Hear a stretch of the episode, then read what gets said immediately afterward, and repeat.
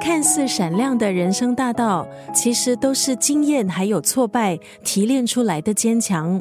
今天在九六三作家语录分享的是台湾小日子杂志发行人刘冠银的一段文字。很多人都把小日子这本杂志和文青挂上等号。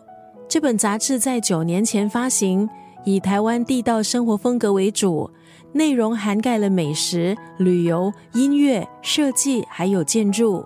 和小日子同期发行的很多独立杂志，目前大部分都已经停刊，一半转型成了网络媒体。但是小日子依然存活，海外发行量也相当大。因为小日子的风格鲜明，包括杂志里头大量的留白，还有使用白色，字型小，图片很大，摄影风格以美学还有光影为主。去年刘冠莹也出了书，《女子力不是温柔，是战斗》。书里以女性的角度出发，畅谈女性如何避免陷入彼此批判的陷阱，还有如何可以摆脱社会对女性的一些隐形框架。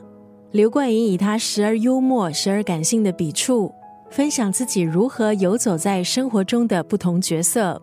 今天在九六三作家语录就要分享刘冠莹的这段文字：人生中不会有一双大手一直捉你脱离泥泞。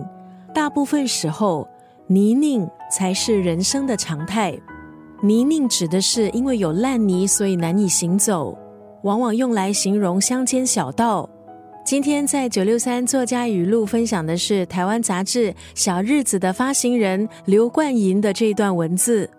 很多时候，人的自信、光芒还有气场，其实都是来自千锤百炼的战斗。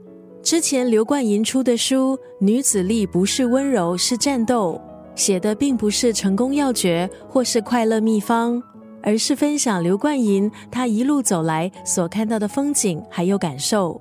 今天在空中就要分享他的这一段文字：人生中不会有一双大手一直抓你脱离泥泞，大部分时候泥泞才是人生的常态。